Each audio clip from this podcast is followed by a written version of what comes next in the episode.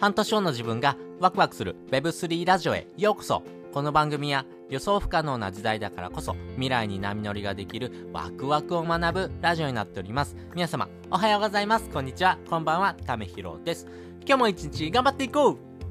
ということで今回はですね、コミュニティマネージャーってどんなお仕事っていうことをですね、お話ししたいなと思います。皆さん、コミュニティマネージャーというお仕事を聞いたことありますでしょうか、えー、これはですね、NFT をですね、やってる人であればですね、えー、Discord というふうなですね、えー、アプリを使ってですね、そこに集まってくる人がですね、まあ、ファンクラブみたいなもんですかね。まあ、そういったですね、人の集まりの中でですね、ファウンダーと言われてるですね、えそのオーナーとかですね、リーダーみたいな形のですね、人をサポートするようなですね、仕事がですね、コミュニティマネージャーというふうなお仕事になっております。まあ、ざっくりの定義で言うとですね、この Web3 のですね、コミュニティマネージャーっていうのはですね、ジェネラティブとかですね、この NFT をですね、ローンチするためにですね、コミュニティを盛り上げていくっていうのがですね、えー、メインのお仕事になっていくというふうなですね、定義になっております。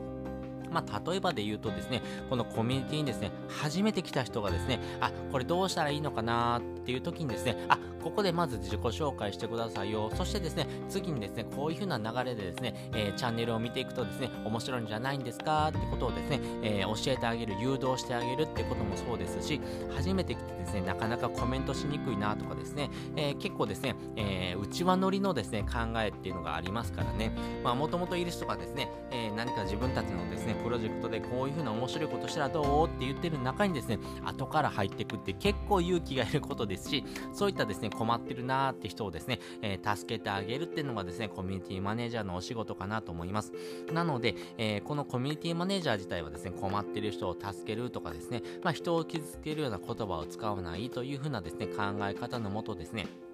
やっぱりこのコミュニティ自体をですね、愛してないとですね、なかなかできないっていうところもあります。やっぱりですね、コミュニティにいる人、そして、えー、この、この、このコミュニティにですね、属してる人のですね、この NFT とかですね、えー、このジェネラティブのですね、えー、NFT を持ってるっていうところもそうなんですけども、やっぱりそのですね、えコミュニティ自体をですね、え自分のですね、え居場所にしていくようなですね、人が多いかなと思いますんで、やっぱりこのコミュニティと NFT っていうのはですね、えセットになってるなっていうところもありますし、この居場所をですね、えー、自分の娘のようにですね、えー、育てながらですね、え、そして、え行動していくというところがですね、このコミュニティマネージャーのお仕事になっております。まあ、ただですね、コミュニティマネージャーって結構ですね、え多くのタスクがですね、え問われていきます。で、一番難しいのはですね、やっぱり NFT っていうのはですね、結局お金が絡んでくるっていう形になりますんで、このコミュニティにですね、属してる人もですね、イコールユーザー、そしてお客様という風な感じになりますんで、やっぱりこのお客様がですね、えー、どういった行動をしていくのかっていうところもですね、考えながら、えー、まあ、サポートしていくっていうのがあります。特にですね、この NFT をですね、ローンチするよっていうのはですね、えー、その発売の前後はですね、めちゃめちゃ忙しいなと思ってます。特にですね、このチケット対応であるとかですね、えー、あとはですね、実際にですね、えー、まあ、その NFT を購入してですね、えでも購入したけど買えなかったよとかですね、まあ、こういったですね、えまあ、困ったことがあるよってことをですね、いろんな人がですね、発言していくとですね、じゃあこういったことした方がいいんじゃないのとかですね、えー、実際にホワイトリストですね、えー、10個以上持ってたのにですね、1個も買えなかったよって人はですね、まあ分かりましたよ。じゃあですね、後からですね、えー、そのウォレットアドレスを教えてくれたらですね、まあ、あ運営からですね、え3つだけ NFT をプレゼントしますよとかですね、まあそういったですね、臨機応変の対応っていうところもそうですし、こういうふうなですね、えー、まあ、お困りごとが来た時にはどういうふうな行動していくのっていうことをですね、まあ、考えながらですね、行動していくって形になっていきますんで、結構ですね、えー、このお客様との視点、えー、接点っていうのが非常にですね、近い分ですね、え問われることっていうのがですね、結構多種多様になるというところもありますんで、まあ、そういったですね、え結構タスクに追われるというところもありますけども、でもですね、え誰かの役に立つとかですね、え誰かを助けてあげるっていうような気持ちがですね、必要になっていきますんで、やっぱりですね、ね、そういったお仕事っていうのはですね、これからも必要になっていきますし、まあ、ここで学ぶことっていうのは結構多いなと思ってます。まあ、初めての人、そしてですね、えー、これからですね、えー、何か NFT にですね、絡んでいこうという人のですね、えー、まあ、そのお手伝いをしてあげるっていうことになりますんで、まあ、誰かの役に立つっていうところがですね、一番のですね、ポイントになっていきますし、この誰かの役に立ったことによってですね、その人がですね、あ感謝されるとかですね、えこの場所をですね、自分の居場所としてですね、いろんなですね、プロジェクトとかですね、いろんな行動をですね、してくれる人をですね、一人でも多くですね、